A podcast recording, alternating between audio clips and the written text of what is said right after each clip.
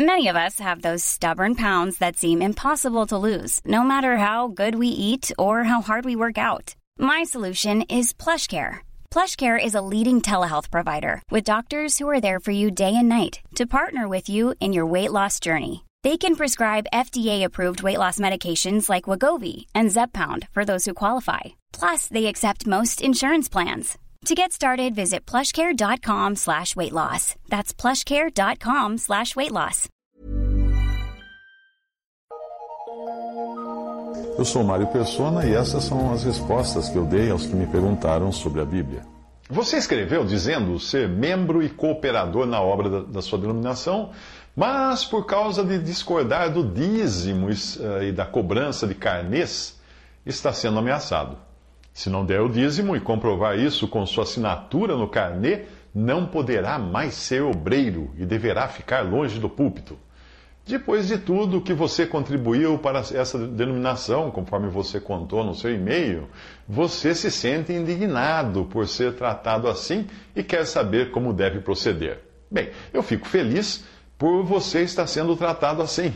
E eu espero sinceramente que, sinceramente que o próximo passo seja expulsarem você dessa denominação. Eu vou explicar, não estranha não. Você sentiu o gostinho amargo do sistema religioso, onde são os homens e os seus interesses que ditam as normas. Você também entendeu que o dízimo não tem lugar na igreja, pois na doutrina dos apóstolos nós somos ensinados a dar ofertas, não para sustentar alguma organização e seus líderes, mas para necessidades dos santos. Comprovar dízimo e ter ainda um carnê para isso é um absurdo, porque o próprio Senhor ensinou que nós devemos evitar divulgar quando nós damos algo a alguém. Embora a passagem do Evangelho esteja falando de esmolas, o princípio é o mesmo da oferta e a doutrina dos apóstolos nos ensina a separar em casa o que nós daremos da coleta. Isso deve permanecer um assunto entre o crente e o Senhor. Veja a passagem do Evangelho: Guardai-vos de fazer a vossa esmola diante dos homens, para serdes vistos por eles. Aliás, não tereis galardão junto de vosso Pai que está nos céus. Quando, pois, deres esmola, não faças tocar trombeta diante de ti, como fazem os hipócritas nas sinagogas, nas ruas, para serem glorificados pelos homens. Em verdade vos digo que já receberam o seu galardão, ou seja, já foram glorificados pelos homens. Mas quando tu deres esmolas, não saiba a tua mão esquerda o que faz a tua direita, para que a tua esmola seja dada em secreto, e teu pai que vem em secreto, ele mesmo te recompensará publicamente. Mateus 6, de 1 a 4. A passagem da, das cartas dos apóstolos diz assim: Quanto à coleta que se faz para os santos, fazei vós também o mesmo que ordenei às igrejas da Galácia. No primeiro dia da semana, cada um de vós ponha de parte o que puder juntar, conforme a sua prosperidade. 1 Coríntios 16, de 1 a 2. A versão Almeida atualizada diz assim: Cada um de vós ponha de parte em casa, conforme a sua prosperidade, o que ajuda a entender o caráter privativo do que daquilo que nós separamos para ofertar na coleta.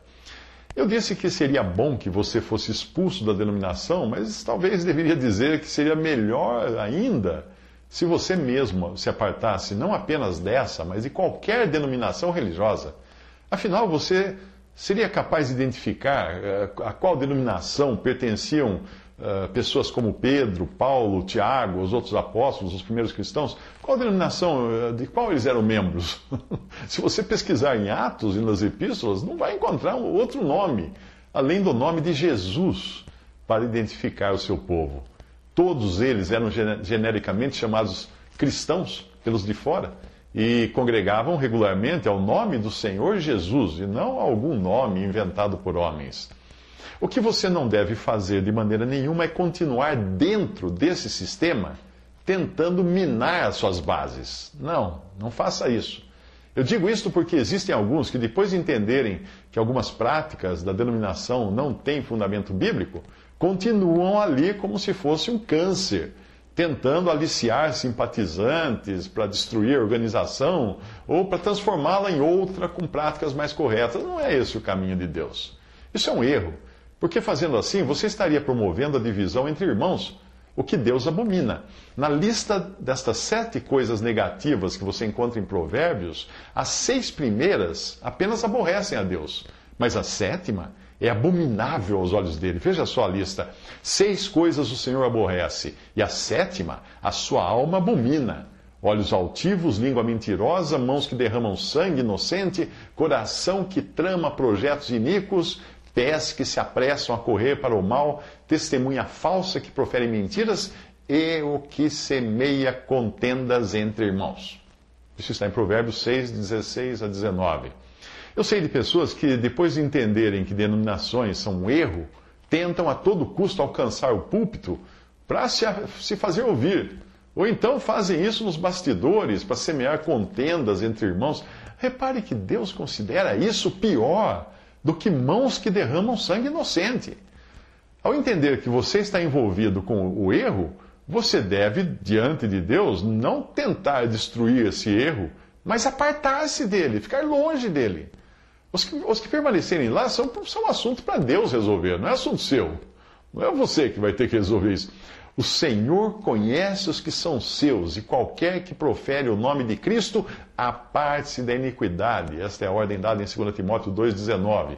E o mesmo vale para aqueles que deixam uma denominação, mas seguem infiltrados em grupos de discussão da denominação que abandonou na tentativa de conquistar prosélitos, simpatizantes para suas ideias, mais uma vez estarão semeando contendas entre irmãos, o que Deus abomina.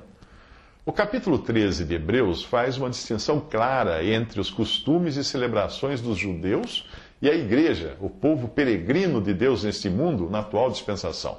Lá diz assim: Saiamos, pois, a Ele, a Jesus fora do arraial, levando o seu vitupério ou a sua vergonha. Na verdade, não temos aqui cidade permanente, mas buscamos a que há de vir. Por meio de Jesus, pois, ofereçamos a Deus sempre sacrifício de louvor, que é o fruto de lábios que confessam o seu nome.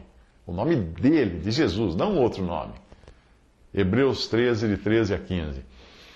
Quando você percebe que a cristandade criou um sistema muito semelhante ao arraial dos judeus, aí não resta opção a não ser sair desse arraial cristão para compartilhar da vergonha e rejeição de Cristo, que Cristo tem neste mundo fora do arraial, fora do sistema religioso. Muitas coisas que você encontra nas denominações cristãs foram importadas do judaísmo, em parte por não, entender, por não entenderem que Israel e igreja são dois povos distintos com promessas e destinos também distintos. Templos, sacerdotes, vestimentas especiais, clero, dízimos, lugares santos, objetos santificados, dias de festa, corais, bandas, instrumentos, são coisas que faziam sentido no judaísmo, mas não entre aqueles congregados ao nome do Senhor. A mudança que deveria ocorrer entre a adoração judaica, que era visível e voltada para os sentidos da carne, e a adoração que o Pai buscaria naqueles que o adorassem em espírito e em verdade, ficou muito clara na conversa que o Senhor Jesus teve com a mulher samaritana. Veja só. Senhor, disse-lhe a mulher samaritana: Vejo que tu és profeta, os nossos pais adoravam neste monte. Vós, entretanto, dizeis que é em Jerusalém o lugar onde se deve adorar? Disse-lhe Jesus, mulher: Podes crer-me que a hora vem quando nem neste monte, nem em Jerusalém adorareis o Pai. Vós adorais o que não conheceis, nós adoramos o que conhecemos, porque a salvação vem dos judeus, mas vem a hora, e já chegou, em que os verdadeiros adoradores adorarão o Pai em espírito e em verdade, porque são estes que o Pai procura para seus adoradores. Deus é espírito, e importa que os seus adoradores o adorem em espírito e em verdade. João 4, 19 a 24. Se você deseja oferecer sempre a Deus sacrifício de louvor como fruto de lábios que confessam o nome de Jesus e não outro nome, esta é a coisa certa a fazer: sair do arraial. Mas sair a Jesus e seguir com aqueles que, com o coração puro, isto é, purificado desses erros da grande casa da cristandade, invocam o Senhor. É isso que escreveu Paulo a Timóteo. Ele disse: De sorte que se alguém se purificar destas coisas, será vaso para a honra, santificado e idôneo para uso do Senhor e preparado para toda boa obra. Foge também das paixões da mocidade e segue a justiça, a fé, o amor e a paz com os que, com um coração puro, invocam o Senhor. e rejeita as questões loucas e sem instrução, sabendo que produzem contendas. 2 Timóteo 2, 21 a 23. Quando nós somos exortados a sair fora do arraial, isso não significa que no arraial cristão não existam verdadeiros cristãos. Existem, claro. Eu creio até que a maioria dos salvos está nesse grande arraial cristão. Muitos são até bem mais piedosos do que eu, jamais fui na minha vida inteira. Mas ainda que muitos ali preguem a Cristo e não a sua denominação, não sua própria igreja, eh, quando uma pessoa se converte, o que acontece?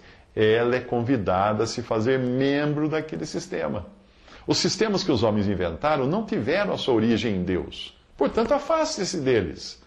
Na Bíblia, nós não vemos que alguém deva se associar ou se tornar membro de alguma denominação ou organização, porque no momento em que a pessoa creu em Jesus, essa pessoa já foi acrescentada ao corpo de Jesus, ao corpo de Cristo, que é a igreja. E desta, desta igreja fazem parte todos os salvos. E não os que se filiaram a alguma organização religiosa. Não. A ideia de que alguém deva se fazer membro de uma igreja denominacional foi importada do catolicismo romano que transformou a igreja num instrumento acessório de salvação. Ou seja, se você não estiver na igreja católica, não será salvo. Esse é o discurso. Eu encontrei um artigo de alguém que se identifica como Padre Ricardo, uh, dizendo o seguinte sobre a suposta necessidade de ser membro da Igreja Católica para se salvar. Veja só, abre aspas. Estas duas, essas duas verdades, a real possibilidade de salvação em Cristo para todos os homens e a necessidade da igreja para essa salvação, parecem estar em contradição a um primeiro olhar. Diante dessa tensão, o fiel católico não deve simplesmente aceitar uma verdade e negar a outra, mas abraçar as duas verdades. Entre as coisas que a igreja sempre pregou e nunca deixará de pregar, está também a afirmação infalível que nos ensina que fora da igreja não há salvação. Fecha aspas, até aí, escrito por um padre Ricardo. Considerando que a definição bíblica de igreja é a do conjunto dos salvos, é uma afronta à obra de Cristo, que derramou seu sangue na cruz para nos salvar, dizer que a salvação seja garantida por um conjunto de pessoas como se o Senhor precisasse da ajuda de homens para salvar alguém. Quando eu disse que seria bom que você fosse expulso da denominação, eu estava pensando no cego que foi curado por Jesus, que foi expulso da sinagoga dos judeus. Veja que o judaísmo foi a única religião criada por Deus e dada aos homens com todo o clero, práticas, cerimônias, templo e tudo mais. Porém, o próprio Deus colocaria um ponto final naquele sistema de adoração ao permitir que o templo de Jerusalém fosse destruído.